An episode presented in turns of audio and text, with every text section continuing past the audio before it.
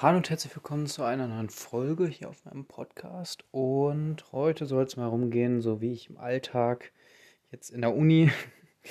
ähm, die ersten zwei Wochen sind fast rum. Und genau, ich wollte mal so ein Fazit machen, wie ich meine Vorlesung mitschreibe, was ich da so für technische Sachen benutze und ähm, genau Betriebssystem und sonstige Programme vielleicht ein bisschen erläutern. Ich hoffe, das wird nicht so eine lange Folge, aber ich weiß nicht, du siehst es ja jetzt schon. Ähm, genau. Und zwar geht es einmal um, was ich so an Hardware vielleicht benutze. Also ich habe ein Lenovo ThinkPad Yoga 14S, glaube ich. Und genau, der hat halt, äh, das, der Laptop hat halt einen Touch, Touchscreen. Und dazu habe ich mir einen Stift gekauft, auch von Lenovo. Und mit dem kann man eigentlich sehr, sehr gut drauf schreiben. Und früher habe ich dafür Windows und OneNote genutzt. Aber da ich jetzt komplett von Windows auf Linux umgestiegen bin, also ich war eigentlich immer schon Linux-Nutzer. Ähm, und aber ich habe halt für so Programme wie OneNote und Fusion 360 ähm, zum Beispiel immer noch ein Dual Boot Windows gehabt. Da hatte ich auch schon mal eine Folge zu gemacht. Ähm, Genau, letztendlich habe ich mich dann für einen Linux Manjaro entschieden, zu ähm, schon behandelten, ähm, aus behandelten Gründen, hatte ich glaube ich auch schon mal in einer Podcast-Folge thematisiert. Genau, und da ist aber jetzt das Problem gewesen, dass ich mit dem Touch, Touch, Touch Stift, schwieriges, schwierige Wortkombination, ähm, nicht wirklich gut mitschreiben konnte, weil äh, Manjaro das nicht unterstützt, dass man so ähm, mit dem Touch-Display so arbeitet. Also der hat da, ähm, also Manjaro hat da noch Probleme mit. Ähm, genau, deswegen habe ich mich dann nochmal umgeschaut, dass man da noch alles machen kann. Ähm, Richtung Screen Rotation auch noch und sowas. Also das ist eine komplizierte Sache. Ähm, weil das halt nicht nativ unterstützt wird, eigentlich von Linux Manjaro. Genau, ähm, ich habe da viel, viel rumprobiert, viel gebastelt, viel Zeit investiert. Ähm, hatte ich ja auch, glaube ich, schon mal thematisiert irgendwann mal. Ähm, wie das, äh, äh, was ich da alles gemacht habe, was es da alles noch gibt. Ähm, zumindest, nee, es war unter Linux Mint, äh, KDE Plasma mit dem KDE Plasma Desktop. Da hatte ich das mal nochmal, glaube ich, auch mal in der Folge äh, angesprochen. Aber das ist, wie gesagt, einfach ein schwieriges Thema. Und ähm, genau, letztendlich habe ich mich dann, ähm, habe ich mich da mal umgeschaut und habe nochmal ähm, einfach mal andere Distributionen, also Linux-Distributionen ausprobiert. Also einfach auf einen Stick geladen und dann mal geguckt, wie das einfach so funktioniert, wenn das nativ läuft über einen USB-Stick ist natürlich immer noch was anderes als fest installiert, aber es hat mich überzeugt, ähm, also Fedora hat mich überzeugt und zwar mit dem GNOME Desktop, weil GNOME halt auch ähnlich ähm, hat ein bisschen was von dem von der Touchpad-Bedienung äh, wie so ein Mac und das hat mir eigentlich ganz gut gefallen. Also ich habe noch nie einen Mac benutzt, aber ähm, von der Bedienung her war das sehr, sehr ähm, ja, gut, weil man halt auch in der Vorlesung zum Beispiel auch keine Maus hat. Ähm, also macht man halt viel mit Touchpad oder halt mit dem Touch, Touchscreen. Ähm, genau, also wenn man halt, man kann halt einmal das Display halt einmal umdrehen und dann hat man halt so eine quasi DIN A4-Seite ist das ungefähr. Ja, kommt hin, vielleicht ein bisschen größer. Ähm, dann das Display und kann dann da halt drauf mitschreiben. Da hat man ja noch nicht mal das Touchpad zur Verfügung. Und da gibt es halt diese Gestensteuerung, wie gesagt, äh, dass man mit drei Fingern halt wischen kann. Ähm, wenn man nach oben wischt, dann äh, sieht man das Menü, das ist ähnlich wie bei Android aufgebaut, so ein bisschen.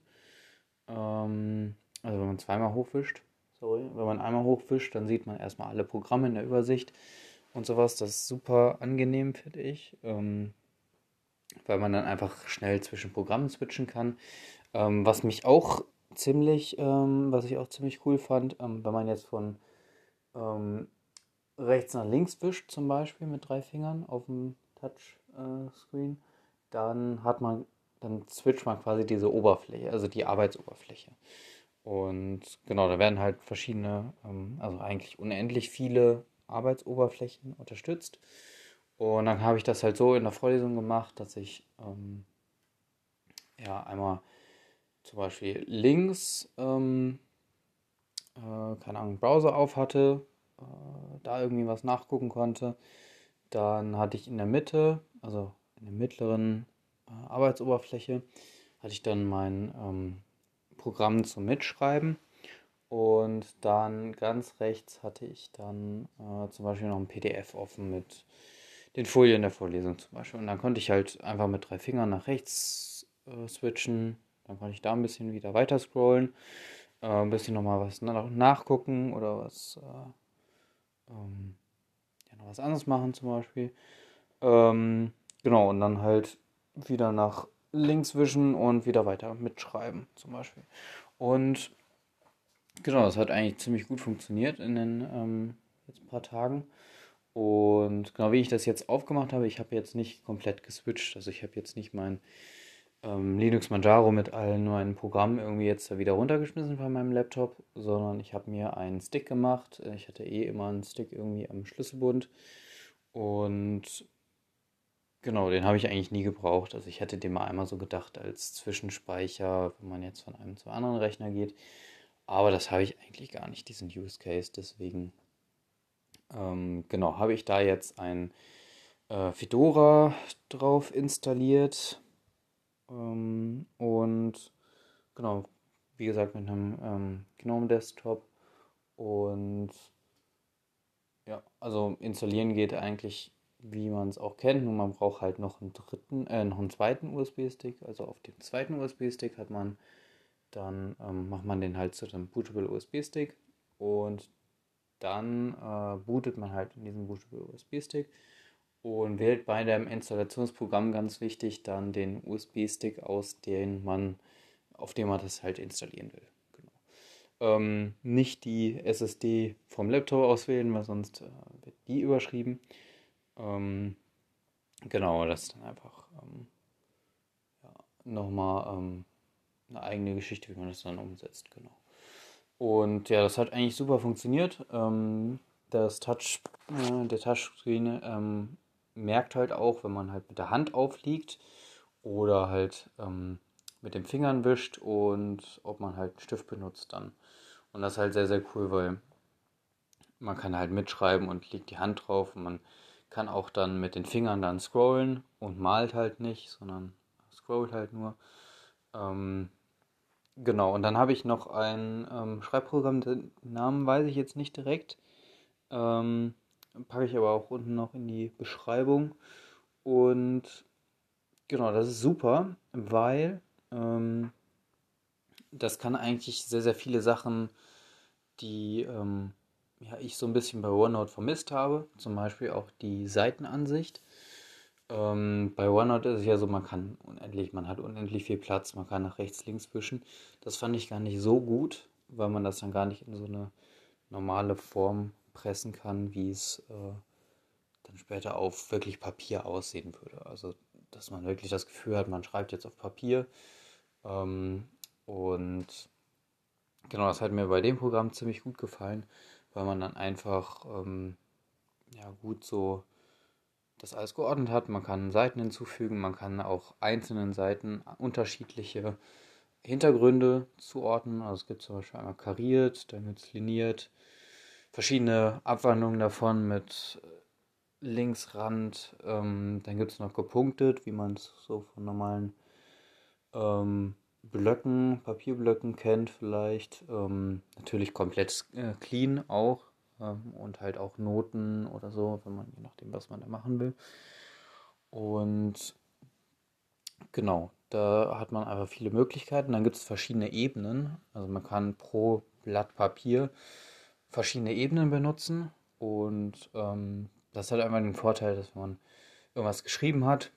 Ähm, das hat man dann gespeichert irgendwo.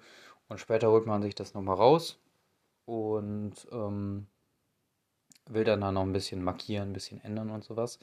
Aber man will jetzt nicht die Grundfesten, also die, die man schon da gemacht hat, will man nicht wegmachen. Und dann macht man halt eine neue Ebene auf und diese Ebene wird quasi da drüber gelegt, über das Blatt Papier. Und dann kann man auf dieser Ebene schreiben. Ähm, ist ähnlich, kann man sich so vorstellen wie so ein Glasplatte, also so eine Glasplatte, die man oben drauf legt. Und dann auf dieser Glasplatte schreibt man dann. Und man kann halt auch radieren, ohne dass man das darunter verändert. Und man kann halt, so wie ich das gesehen habe, unendlich viele Ebenen einführen. Ähm, kann man natürlich auch markieren und so, alles, was man halt sonst auch ähm, machen kann. Und hat halt als Hintergrund dann quasi die Skizze. Ähm, genau, da kann man mit halt super dann im Nachhinein noch lernen. Und das hat mir ziemlich gut gefallen. Ähm, man kann das Ganze als ähm, PDF exportieren. Man kann auch ein PDF importieren und dann auf diesem PDF schreiben. Das ist ja auch so ein Feature, was ich irgendwie auch gesucht habe. Das habe ich erst heute entdeckt. Dass man PDFs halt öffnen kann in diesem ähm, ja, Code, also in diesem Editor ähm, quasi. Und dann kann man damit schreiben. Also ich hatte da mal geguckt, ähm, wie man das sonst in so einem PDF-Viewer machen kann, aber das Programm kann das halt, deckt das halt auch ab. Genau, dann kann man verschiedene Sachen auch mit der Tastenbelegung machen. Ähm, bei meinem Stift gibt es zwei Tasten und die untere habe ich bisher eingerichtet bekommen, die obere weiß ich nicht. Die wird irgendwie, glaube ich, nicht erkannt. Also da habe ich da keine Funktion leider drauf. Ähm, bei OneNote war das halt so, dass man die bei der oberen Taste äh, dann Sachen markieren kann ähm, und die dann wieder verschieben oder vergrößern, verkleinern kann, konnte oder Farbe ändern oder sowas.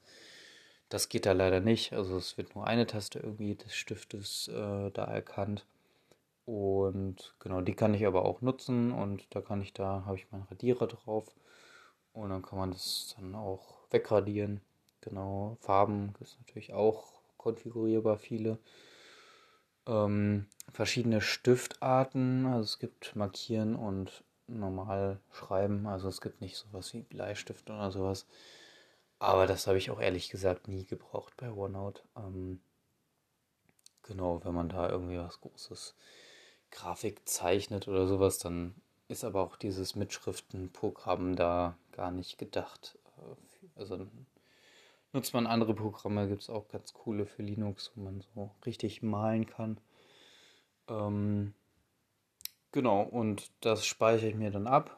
Und ähm, also nicht als PDF, sondern einfach, da gibt es so ein Dateiformat extra von dem Programm. Genau, die werden auch relativ, also die bleiben auf jeden Fall im Kilo, Kilobyte-Bereich. Und ähm, genau, das hat mir eigentlich, also für die Vorlesung reicht das total aus. Ich habe auch gar keine Maus daneben und genau, auf dem Touchscreen selber gehen halt auch diese Gesten, also nicht auch nur auf dem Touchpad, sondern auch am Touchscreen. Und genau, das äh, hat bisher äh, bin ich mit gut gefahren. Was mir noch fehlt, ähm, ich habe tatsächlich noch keine Tastatur. Also nicht so wie so ein Tablet, ähm, das dann so eine Tastatur sich öffnet, wenn ich irgendwo ähm, was markieren will. Äh, und ich halt in diesem Tablet-Mode bin. Das fehlt mir noch und ähm, dass so automatisch der Screen dann rotiert. Das fehlt mir auch noch so ein bisschen. Ähm, muss ich mal gucken, vielleicht gibt es da noch eine Update-Folge zu. Und genau, sonst ist das eigentlich so mein Setup. Ähm, genau, und jo. Was gibt es noch zu sagen? Eigentlich war das so alles von den jetzt Sachen. Ähm, genau, Fedora ist einfach da irgendwie, was die Unterstützung zumindest des, dieses ähm, Touchscreens da angeht, ist das irgendwie besser geeignet. Ich habe noch nicht rausgefunden, warum. Ich habe ähm, ein Linux-Kernel-Update gemacht auf beiden. Ähm, ich bin jetzt auf Kernel 5.19. Ähm, da muss man natürlich aufpassen. Äh, es gibt da so einen Kernel, irgendwie der 15.16.11 oder irgendwie oder 17, weiß ich nicht genau. Ähm, der hatte ein Problem, dass er bei Intel-Prozessoren, äh, also Laptops oder PCs, irgendwie den Bildschirm beschädigen kann. Ähm, kam was auf Heise. Also muss man ein bisschen vorsichtig sein, aber der 5.19, äh, den habe ich installiert. Auf beiden, also Fedora und Manjaro, und da war gar kein Unterschied zu merken. Also Manjaro, das hat sich nicht verbessert mit dem Touchscreen. Ähm, genau, jetzt habe ich das halt deswegen dann auf dem externen USB, den nehme ich dann immer mit. Und beim Start der Vorlesung boote ich halt da rein. Und ähm, ja, habe dann halt ähm, alle meine Mitschriften und Programme und sowas dann auf Fedora für die Universität. Und genau, das andere habe ich immer noch Entwicklung und sonst Alltag und sowas mache ich immer noch Manjaro oder mache ich dann viel von zu Hause aus und genau, dann habe ich das so ein bisschen getrennt von Uni und äh, genau. Das wird aber auch alles ähm, synchronisiert. Also ich kann auch von meinem Manjaro dann drauf zugreifen. Ist dann halt nur nicht so komfortabel zum ähm, Ergänzen genau der einzelnen ähm, ja, Mitschriften, genau.